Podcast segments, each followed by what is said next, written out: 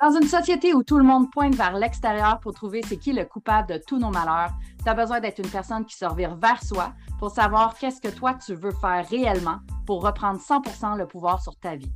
C'est pas en restant dans un état de victimite et d'excusite que les choses vont bouger. Tu peux avoir du succès dans ta vie personnelle, professionnelle et relationnelle si tu le veux vraiment. Je m'appelle Christina Goulet, je suis une maximisatrice de potentiel et une joueuse de poker et j'ai appris que peu importe les cartes que tu as dans les mains, tu peux gagner.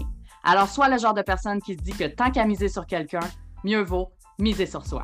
Et tu en ligne? Si oui, écoute ce podcast.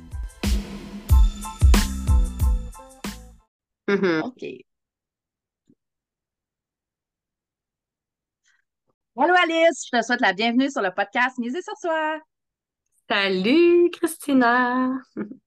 Merci d'avoir accepté mon invitation. Avant qu'on passe au sujet du jour, euh, j'ai envie que tu te présentes à nous, savoir euh, qui tu es, qu'est-ce que tu fais, euh, qui est Alice Trudel-Hainaut. Mhm. Ben, je suis Alice. Donc, Alice Trudeleno. Et je pense que comme description, comme qui je suis, ça suffit parce que ça change à tout moment, à tout instant. Ensuite de ça, ben, je suis quelqu'un qui s'est longtemps défini par ce qu'elle faisait, par toutes les Mm. étiquettes que j'avais acceptées de mettre dans la société. Donc, je peux vous en nommer quelques-unes qui me collent encore à la peau. Donc, je suis maman de trois enfants, euh, régionnaire de l'Abitibi-Témiscamingue, euh, à Rouyn-Noranda. Et euh, je suis une femme qui aime se bouger, qui aime l'être humain profondément, euh, la vérité, l'authenticité, la vulnérabilité. Et euh, sinon, euh, j'aime ça, my God, j'aime tellement d'affaires, j'aime ça faire du Mhm. snow, euh, essayer des nouvelles activités. J'aime avoir 50 millions de styles vestimentaires aussi, selon les moods, selon comment je me sens, selon la température des fois. J'aime ça. Puis sinon, au niveau professionnel, ça fait 10 ans maintenant que je suis professeure de yoga. Euh, ça a été le début de mon éveil, la pratique du yoga. Donc, euh, j'ai vraiment, ça a toujours été mon fil conducteur. Euh, ensuite de ça, justement, j'ai été longtemps à cumuler des diplômes, hein, moi, dans ma vie. C'était comme, Mm. c'était inconscient, là, mais j'avais toujours besoin d'en savoir plus, d'en faire plus. Je suis gourmande au niveau des études. Donc, je suis diplômée en administration à l'université. Euh, j'ai aussi entamé des études en santé et sécurité, ergonomie au travail. Euh, sinon, je fais du coaching. Euh, j'étais encore en, Assez à large. l'école en ce moment en pilates, méditation, breathwork. puis, tu sais, ce qui est au cœur de tout ça, là, le noyau, parce que je pense que toutes les sphères, c'est vraiment l'humain. Puis ça, ça a toujours Mm. été quelque chose qui était super Important. important pour moi. Oui. Puis justement, aujourd'hui, merci pour la description puis pour ça, parce que je pense que ça parle à beaucoup de monde de, de, de vouloir euh, appuyer peut-être son identité sur des diplômes puis des papiers euh, pour peut-être tasser le syndrome de l'imposteur qui peut se pointer ou des choses comme ça. Hmm. Puis le sujet du jour, en fait, c'est le retour à soi est une quête spirituelle.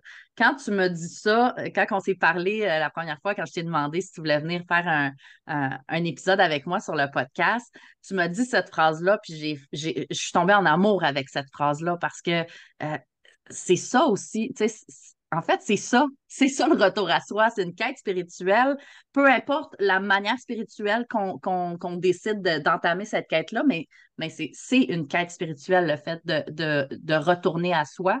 Puis comme tu dis, vu que la base de, tout ce qu'on fait, c'est l'humain, nous-mêmes, peu importe si on, on, œuvre dans un, euh, dans, un domaine où est-ce qu'on fait part à l'humain, on a, toujours l'humain qui est en fait le noyau de chaque personne, de chaque vie, parce que nous-mêmes, on est des humains. Fait que de, revenir à soi, le retour à soi est une quête spirituelle. J'ai envie de t'entendre sur ça. Qu'est-ce qui a fait en sorte que cette phrase-là a monté? Puis je pense que tu, tu l'as monté vraiment inconsciemment parce que quand je te l'ai redit, tu as fait comme c'est donc bien beau ça, puis je t'ai dit, mais c'est, ça vient de toi, là. C'est toi qui viens de me le dire.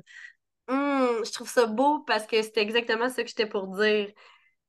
Euh, quand on s'est jasé, euh, avant qu'on se rencontre aujourd'hui, j'ai dit cette phrase-là, puis tu me l'as re- remis, comme tu as fait l'écho sur la montagne. Puis j'ai dit, ah, wow! Puis mais là, tu me dis, mais c'est toi qui as dit ça. Puis ça, ça me fait prendre conscience à quel point, justement, même encore avec le chemin spirituel que j'ai fait, même encore avec les éveils, on s'entend pas parler. Puis je vais parler au jeu, là. Je mm. m'entends pas parler. Et de prendre cette conscience-là, des fois, de ce qu'on dit, du poids, puis du choix des mots, à quel point ça a un impact. Et puis, cette quête spirituelle-là, qui est le retour à soi, mais wow, quand tu m'as sorti ça, j'ai dit c'est donc bien beau, puis finalement, ça sortait de moi. Puis je trouve ça, je trouve ça d'autant plus en puissance-en. Parce que, tu sais, autant dans le positif, qu'est-ce qu'on peut dire inconsciemment, mais autant des fois dans le négatif, qu'est-ce qu'on peut se dire intérieurement, inconsciemment. Fait que c'est ça que je trouve important de revenir à soi et dans cette écoute profonde-là de soi. Donc, pour moi, euh, je sais même pas par où commencer pour t'expliquer vraiment c'est quoi cette quête spirituelle-là. Ou euh, qu'est-ce qui a, qu'est-ce qui a, qu'est-ce qui t'a euh, donné la puce à l'oreille ou qui t'a donné le, coup de pied, si je peux dire, ou le coup de main pour pouvoir entamer cette quête-là? Hmm. Ben, ça a été vraiment de toucher le fond. Hmm. À ce moment-là, j'habitais à Montréal, puis euh, je venais juste de me laisser avec euh, mon chum dans ce temps-là, puis c'était une relation que je pourrais identifier aujourd'hui comme toxique. Mais bref, qui n'était pas alignée avec ce que je voulais dans ma vie, tu sais. Puis à un moment donné, c'est facile de porter la faute sur l'autre, mais le dénominateur commun peut-être dans mes relations qui n'allait pas, mais c'était moi.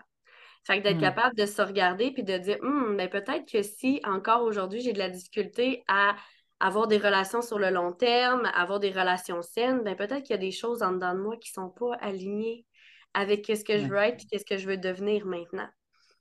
À ce moment-là, je n'avais pas cette même conscience-là, je vais être bien franche, mais je le savais que ça n'allait plus. Je remuais dans ma tête, j'avais des idées noires, j'allais pas bien, même financièrement, psychologiquement, émotionnellement. Euh, j'avais de la misère à joindre les deux bouts, je me sentais toute seule. Puis je me rappellerai toujours, ça va être un 31 décembre. Et là, j'ai levé les yeux vers les ciels, puis je me suis dit, hey, faut que je fasse quelque chose avec moi. Hmm. Aidez-moi quelqu'un. Puis j'ai comme demandé à Dieu, à l'univers. Puis je sais pas pourquoi c'est sorti de nulle part, ça m'a dit, va faire du yoga.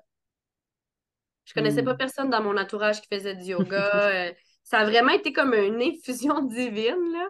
Puis je me suis dit, bon, mais écoute donc, j'étais super plein de préjugés euh, par rapport au yoga. J'étais comme, ah, tu sais, bof, là, je me vois mal chanter Om. Puis, tu sais, j'avais plein d'histoires que je me racontais que c'était pas pour moi, mais j'ai décidé d'y aller quand même. Et je me suis inscrite le 1er janvier de cette année-là dans un défi 30 jours de yoga. Dans les premières années, ma quête spirituelle, ça a été beaucoup essayer tout ce qui était à l'extérieur de moi. Donc, tu sais, les hmm. cristaux, le tarot, le yoga, euh, quoi d'autre? Le Reiki. J'ai fait ma première formation de Reiki euh, dans ces années-là. Puis ça m'a fait du bien parce que ça m'a donné l'espoir et la foi que hmm. je pouvais aller mieux. Par des outils qui étaient externes. Pour moi, peut-être que c'est pas le chemin maintenant que j'entreprenais, mais je pense que chaque étape sur notre chemin, c'est ça qui est important et non pas tant la destination. Oui, des fois, on a besoin d'un appui externe pour s'aider à, assumer ou à accepter que quelque chose peut exister, puis c'est correct de le faire comme ça. Là, souvent, on dit ben c'est plus puissant que ça vienne de l'intérieur. Oui, et des fois, on a besoin que ça vienne de l'extérieur, puis c'est correct. Parce que peut-être que si tu n'avais pas eu ces appuis-là externes, tu n'aurais pas pu faire le switch puis l'amener à l'intérieur. Parce qu'il y avait le chemin à faire de d'accepter que ça existe, d'assumer que ça existe, de se l'approprier, l'existence de ça. Fait que ça, peut, c'est juste de, se rappeler que des fois, si on a besoin de l'externe, qu'on le prenne, là. C'est pas de le repousser, puis il ah, faut absolument que je le trouve à l'intérieur. C'est, important de, le prendre parce que c'est le chemin que tu as besoin de prendre à ce moment-là, ben prends-le. Là. Hum, je trouve ça beau qu'est-ce que tu apportes parce que, tu sais, oui, j'ai dit ça. Euh, puis l'extérieur, les outils externes, puis même, notre environnement extérieur, souvent, on entend, de ne pas euh, se laisser atteindre de l'extérieur vers l'intérieur et de vraiment partir de son intérieur. Tu sais, c'est super philosophique, c'est super beau, puis oui, c'est comme ça qu'on devrait vivre, je fais des guillemets, mais mm-hmm. ça a quand même un impact sur soi, tu sais. La fameuse euh, fleur, là, qu'on voit, puis qui, qui est dans un bocal, je sais pas moi, une fleur qui est faite pour pousser dans la terre, puis on la met dans un bocal d'eau, puis on espère donc bien que ça fasse une belle fleur, mais il faut changer son environnement. La fleur, elle, elle va jamais s'épanouir parce que c'est pas une fleur aquatique. Donc, à un moment donné, oui, c'est beau de dire que l'extérieur, l'environnement, mais quand même, ça a un impact sur soi. Puis maintenant, ces outils-là, je les utilise encore. Je leur donne pas autant d'impact intérieur, si je pourrais dire, mais c'est important pour moi de bouger, de faire du yoga. Tu je l'enseigne parce que pour moi, c'est la réappropriation au corps, à soi, mm. aux émotions. Euh, et aussi, c'est là que pour moi, toute la force est dans le corps. Parce que notre, notre esprit, moi-même, euh, j'avais pas vraiment de souvenir de ma jeunesse, tu sais, avant. Puis j'avais oublié, mais mon corps, il avait rien oublié. Le corps n'oublie hmm. rien. Ça, c'est d'ailleurs un livre que si vous avez jamais lu, je vous recommande de lire si vous êtes intéressé à l'humain. Je ne sais pas si tu l'as lu. Non, je ne l'ai pas lu. Et le corps n'oublie rien, c'est assez puissant. C'est du rentre-dedans, dans le sens que ça l'éveille à peut-être qu'est-ce que. à notre histoire, en fait, à ce retour à soi. Puis ce livre-là a été pour moi vraiment un grand éveil. Il s'est présenté quand j'avais besoin de le lire très mm. ironique parce que je l'ai lu d'abord pour aider mes clientes. Et en mm. fin de compte, euh, j'ai quand même le syndrome euh, du sauveur qui est beaucoup moins présent, mais qui a toujours été là à l'intérieur de moi, de sauver, d'aider. C'est pour ça que j'ai choisi cette vocation-là. Oui. Mais en fin de compte, c'est moi que j'avais besoin de sauver, puis c'est moi que j'avais, c'est moi qui avais besoin d'aide, c'est ma petite fille intérieure. Donc, euh, et maintenant, moi-même, je suis accompagnée à chaque semaine, puis c'est quelque chose qui vient de l'extérieur, puis que je vais garder pour toute ma vie. Parce que pour moi, mm. ça m'aide à voir les angles morts, ça m'aide à accompagner.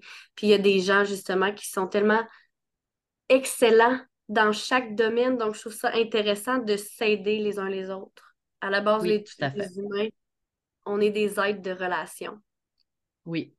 Fait qu'on a besoin des relations d'entraide, de coaching, de name it, tout ce qui existe. Donc, ça, pour moi, c'est très important.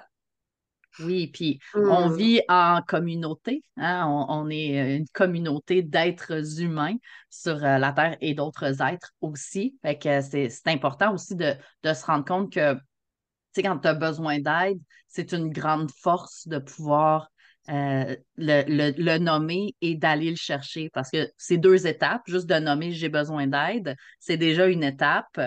Puis j'ai besoin d'aide, ça ne veut pas dire que euh, je ne peux rien faire moi-même. Ça veut dire mm-hmm. que je, je, vois où est ma limite en ce moment et je demande à quelqu'un soit d'élargir ma limite, de m'aider à élargir ma limite ou euh, de, de, faire des choses dans lesquelles je n'ai pas envie de, de, de faire. Là. Si on dit j'ai besoin d'aide pour euh, réparer mon patio. On s'entend que si ça ne me tente pas d'apprendre à réparer un patio, euh, je vais aller chercher de l'aide pour ça. C'est la même chose aussi dans une, euh, dans, une quête à soi, une quête spirituelle, une, mm. quête, un développement personnel, une croissance personnelle. C'est la même chose dans le sens où est-ce que ben, je vais aller chercher un coach qui va peut-être me, un coach, un accompagnant qui va peut-être me poser des questions qui va m'aider à m'éveiller, qui va m'aider à me remettre en question, au lieu d'aller chercher un enseignement où est-ce que je vais apprendre à poser des bonnes questions, puis après ça, je vais me les approprier, puis là, je vais me les poser. Puis c'est mm-hmm. ça aussi, là, c'est d'aller voir euh, euh, quel genre d'aide j'ai envie d'avoir. J'ai envie d'apprendre quelque chose ou j'ai envie d'être accompagnée par rapport à quelque chose? Je pense que c'est important aussi. Là. Puis on, on est tous on est tous sur Terre pour une, mission. On a toute notre mission, on a toutes nos, nos, nos, ondes de magie, nos ondes de génie, nos ondes d'excellence. Et on peut se servir des autres sainement, bien entendu. On peut se servir de toutes les missions de chacun pour s'aider à s'élever dans sa mission à, soi. Fait que c'est juste une belle. En fait, c'est juste un bel échange communautaire de vibrations tous ensemble qui, qui nous permettent chacun de s'élever parce qu'il y a, y, a, y a de la place pour tout le monde euh, dans mm. l'élévation. Tellement, je trouve ça beau parce que pour moi, la quête de soi, c'est oui, prendre conscience de tout ce qui est beau, mais également d'aller visiter ses parts d'ombre. Mm. D'accepter une bonne fois pour toutes d'aller euh, à la racine de la souffrance. Pour moi, c'est vraiment ça. La, En fait, pas le but, mais la direction vers. D'aller être capable de voir qu'est-ce qu'on veut pas voir, mm. d'entendre à l'intérieur, qu'est-ce qui crie puis qu'on veut pas entendre. Puis de ressentir qu'est-ce que tu voulais plus ressentir. Ouais. Et pour ça, pour moi, oui, tu peux le faire toute seule.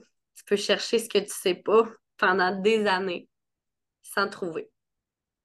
Et tu peux décider de, de demander de l'aide. Moi-même, j'étais quelqu'un qui voulait s'organiser toute seule.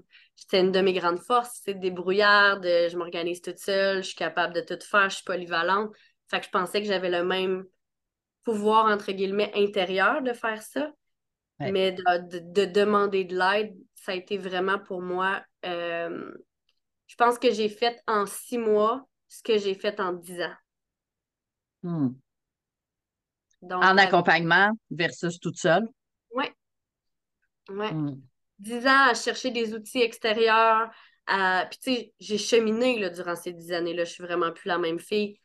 Euh, mais dix ans à chercher des outils extérieurs, dix ans à, aller essayer de me comprendre, à essayer d'entendre, voir, ressentir. Puis il y avait toujours quelque chose qui revenait. Moi, c'était à chaque automne. Je sais qu'il y en a qui c'est comme ça aussi. Tu sais, dans leur vie, il y a comme une. Tu sais, il y en a qui c'est Noël. Ça va pas bien à Noël. Puis on dirait qu'à chaque année, ils crash. Et moi, c'était comme à l'automne. J'avais tout le temps une période là, avant ma fête. Là. Puis je me disais, my God, c'est sûr que j'ai vécu quelque chose parce que ça continuait d'arriver. Tu sais, le karma, on pense souvent, c'est Ah, tu n'as pas un bon karma. Mais en fait, c'est pas que tu n'as pas un bon karma, c'est que dans le fond, les patterns de vie continuent à se perpétuer. Tu as mm. l'impression que c'est des nouvelles euh, situations, si je peux dire, qui se produisent, ou tu sais, avec différentes personnes, comme par exemple au travail, ou avec ta famille, ou avec tes amis. Mais finalement, si tu prends conscience, c'est la même chose qui continue de revenir. Donc, c'est ça le karma. C'est le même pattern dans des situations avec des personnes différentes. Exactement. Des fois, c'est juste hmm. avec toi, des fois, c'est avec l'autre. Puis ça continue toujours de perpétuer comme ça. Puis là, je dis toujours parce que c'est vraiment toujours, toujours, tant aussi longtemps que tu t'en. Tu sais, c'est inconscient, en fin de compte. Donc, quand tu mets de la lumière là-dessus, puis que tu prends conscience, ben comme moi, à chaque automne, je me racontais tout le temps la même histoire, puis continuait d'arriver la même chose. Puis à un moment donné, ben, quand tu es vraiment tanné de souffrir, ben pour là, c'est moi que la mm. guérison. C'est là que la guérison où j'aime pas vraiment le fait de guérir, là, parce que quand on dit guérir, ça veut dire c'est d'estimer qu'on est malade. Mm. Mais pour moi, c'est plutôt d'accepter de grandir. Oui. oui, oui, tout à fait. Mm.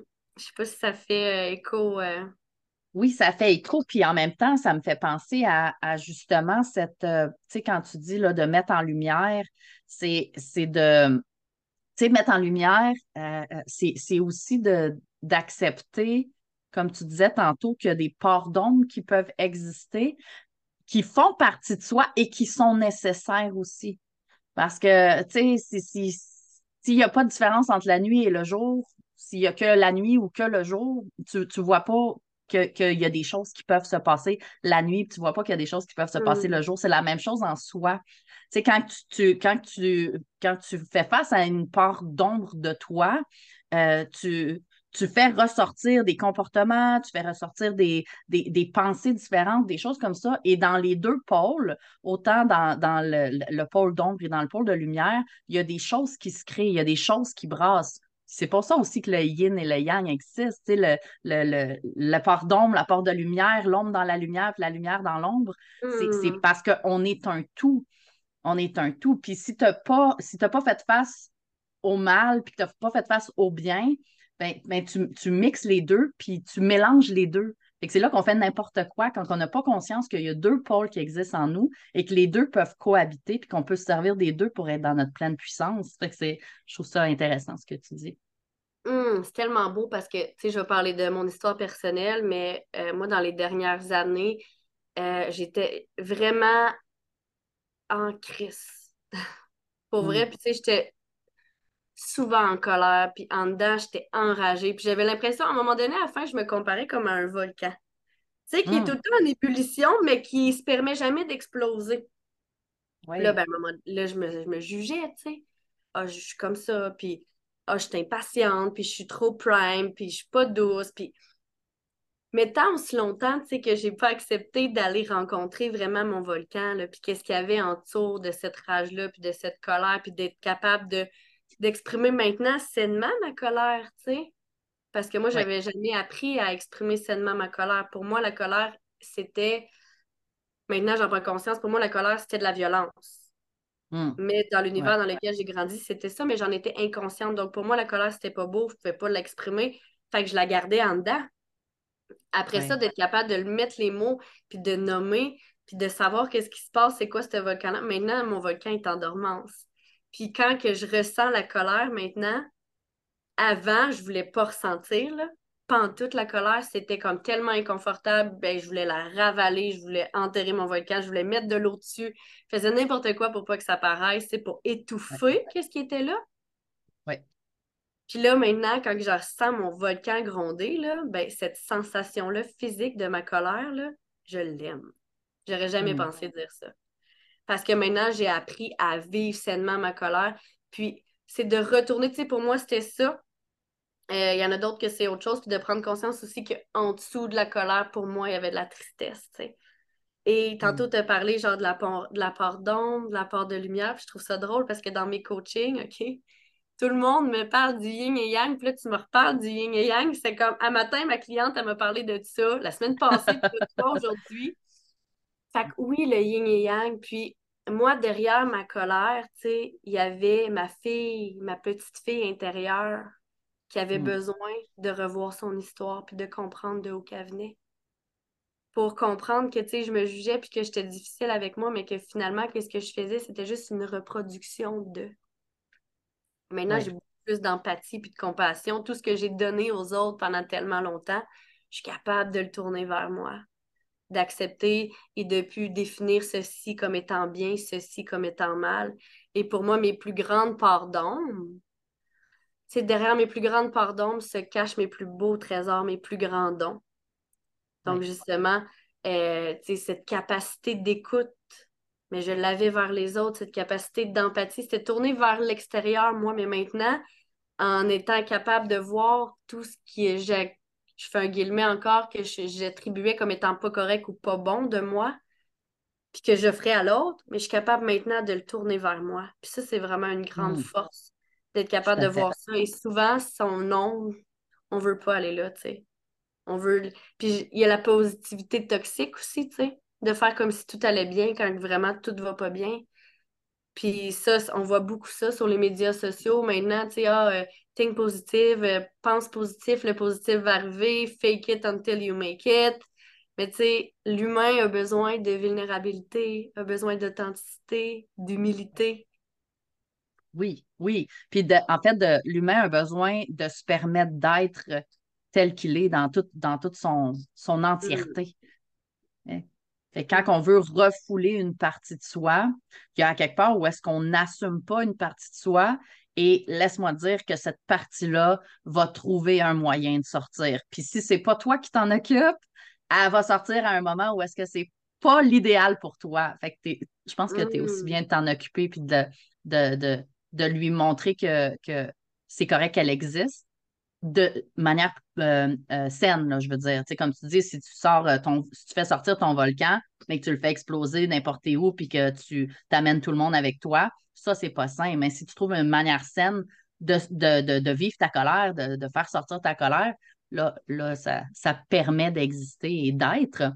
Et mm. la colère, la colère, la peine, c'est sain parce que ça t'indique qu'il y a quelque chose qui se passe pour toi ça t'indique qu'il y a une limite qui est peut-être dépassée, ça t'indique qu'il y a peut-être euh, quelque chose que, que tu pourrais peut-être regretter à un moment donné si tu ne le fais pas aujourd'hui. Il, y a, comme un message en arrière de ça. Fait que c'est important d'écouter les messages. Puis comme tu dis, toi, tes plus beaux trésors étaient euh, euh, en dessous, en arrière de ta, de, de, ta part d'ombre, ben justement, si tu ne vas pas la creuser, cette part d'ombre-là, tu ne vas jamais voir les trésors qui se cachent en dessous.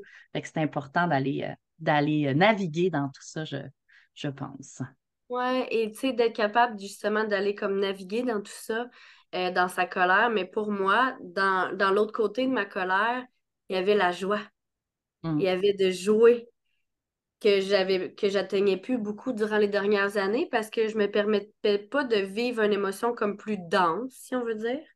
Donc, j'avais pas accès à l'émotion de légèreté.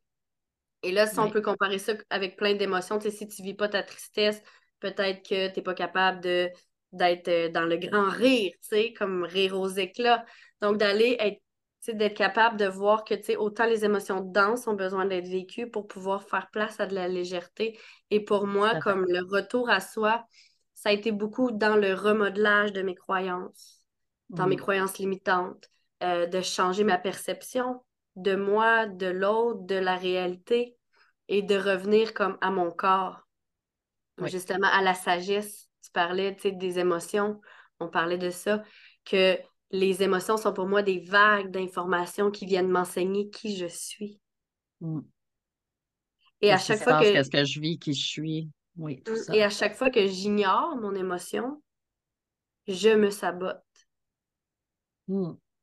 Parce que je suis pas intègre, parce que je suis pas moi-même. Donc, j'accepte parfois de d'ignorer des émotions, peut-être par peur de rejet, par peur de ne pas être aimé, par peur d'être abandonné, par peur d'être humilié. Et au final, l'extérieur va m'aimer pour qui je ne suis pas. Et mm-hmm. moi, qu'est-ce qui va se produire à l'intérieur? C'est que je vais me sentir coupable. Je vais sentir que j'ai honte parce que je ne vais pas m'autoriser à être moi-même. Donc, moi-même, je vais m'abandonner. Je vais m'humilier. Oui. Je vais me rejeter. Oui. Fait que c'est important de, revenir à soi, de faire cette quête-là de soi, surtout, surtout quand on se rend compte qu'on est, qu'on est un masque constamment.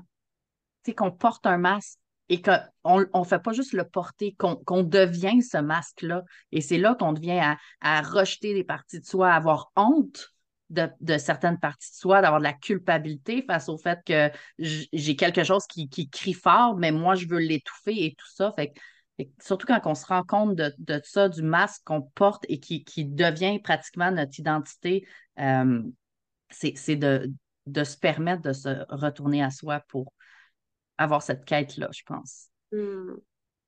Hmm. Je ne sais pas si tu as déjà remarqué, justement, peut-être toi-même si tu parles du masque parce que tu as pris conscience un jour que tu en portais un ou que peut-être tu le mets.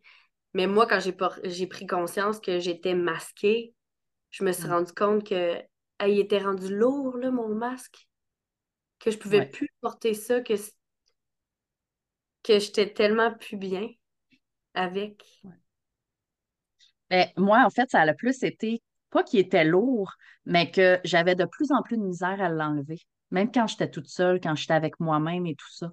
C'était hmm. plus, moi, c'était plus ça qui a fait en sorte que j'ai eu une prise de conscience où est-ce que je commençais à porter le masque même avec moi et, je ne me permettais plus de l'enlever. Donc, c'est là que je, dis que ça devenait mon identité, que ça hmm. peut devenir aussi l'identité de quelqu'un qui, qui, qui, se, qui, qui, qui, qui connecte avec ça, mais ça devenait mon identité. Puis j'ai fait, attends, s'il y a des parties de moi que j'ai honte, je, je, me sens coupable, si, si je suis même pas à l'aise, je suis même pas bien avec ça, que je commence à me détester. Parce qu'il y a un moment donné où est-ce que moi, je passais devant le miroir, puis je me regardais plus. Euh, je, je, n'étais même pas capable de croiser mon propre regard. Et euh, euh, si je le croisais, je le croisais avec dédain. Fait qu'il y a un moment donné où j'ai fait ça ne peut pas fonctionner comme ça. Ça, ne peut pas fonctionner comme ça. Donc, le masque, le masque devenait lourd à porter, mais pas lourd physiquement, lourd à porter dans le sens où est-ce que euh, euh, ça ne peut pas venir se fondre à mon identité. Ça peut ça peut plus être comme ça. Fait que c'était différent, mais en même temps, ça revient, ça revient au même, je crois, là, ce qu'on a vécu. On a tellement tout un vocabulaire différent. pour toi, c'est comme tu as dit, mon masque quand je moi, pour moi, il était lourd. Toi, c'est comme ça devenait moi, puis je n'étais plus capable de l'enlever. Et à l'intérieur, il y a une définition multidimensionnelle, tu sais, qui est encore plus dans le ressenti, encore plus dans l'imaginaire, encore plus dans les archétypes. Mais je ne mm. sais pas si on a le temps de terminer là-dessus ou euh, c'est combien de temps qu'il nous reste? Euh, mais en fait, ce masque-là, c'est l'ego. Et l'ego, c'est le faux moi le faux moi qui a été créé quand on est né. En fait, il y a une âme, on a décidé de prendre ce contrat d'âme, de venir ici. Et quand l'âme est descendue sur Terre, il y a eu tellement un impact vibratoire différent au niveau de juste de l'énergie euh, plus euh, terrestre. Donc, l'ego, ben, l'âme a eu peur de mourir, donc il a façonné son ego. Et là, le masque, mm. c'est l'ego. Et l'ego existe seulement dans le passé et le futur. Donc, le Parce que si on est dans l'être maintenant, ici, il n'y a, pas d'ego, il y a juste de, de l'être. Mm-hmm. Donc, c'est de prendre conscience dans une journée combien de temps je suis dans mon ego, combien de pourcentage de temps je suis dans mon ego et combien de pourcentage je suis dans mon âme. Et un truc, je j'ai pas parlé du tout de ça aujourd'hui, mais je vais terminer avec ça, ou en tout cas, on peut enchaîner avec d'autres choses ensuite. C'est pour moi le, bypass pour retourner à l'âme.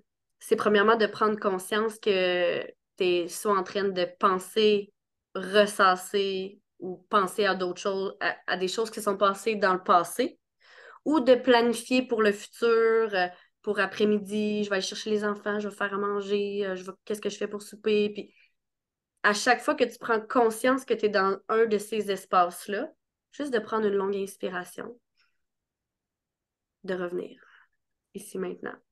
Et pendant ce court laps de temps, tu es dans ton âme. On pense à mille choses par seconde. Donc, peut-être qu'en 60 secondes, tu peux refaire le même exercice pour revenir. Et après ça, c'est de cultiver cet espace pour être ici maintenant, avec toi, dans le corps physique. Hmm, c'est un bon, un bon truc que j'espère que les auditeurs vont essayer, euh, vont, vont mettre en fait dans leur routine euh, à chaque jour. Puis avant de se quitter, euh, si on veut te rejoindre, si on veut te suivre, si on veut en savoir plus sur toi, comment on fait pour te, pour te rejoindre? Euh, vous pouvez me joindre, mais moi je suis sur Facebook, euh, sur Instagram, Alice l'éveilleuse. J'ai aussi un podcast que vous pouvez suivre, que je vais probablement mettre notre entrevue dessus si tu me permets, ou t'accueillir avec euh, beaucoup d'amour sur mon podcast. Donc, c'est quoi le nom de ton podcast? Alice, C'est maintenant juste l'éveilleuse. Donc, l'éveilleuse, euh, avant c'était Alice, l'éveilleuse, maintenant c'est seulement l'éveilleuse. Euh, et euh, pour l'éveilleuse justement du monde intérieur, l'éveilleuse des noirceurs, pour s'éveiller dans le fond à son monde intérieur. Hmm, parfait. Hmm. Donc, je vais pouvoir mettre le lien dans la description du podcast. Merci beaucoup, Alice, d'avoir été avec moi aujourd'hui. Un gros merci à toi. À bientôt.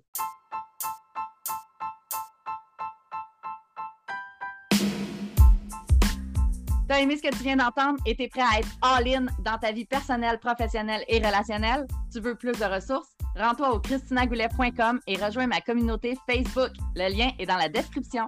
Pour continuer de miser sur toi, assure-toi de t'abonner pour écouter le prochain épisode.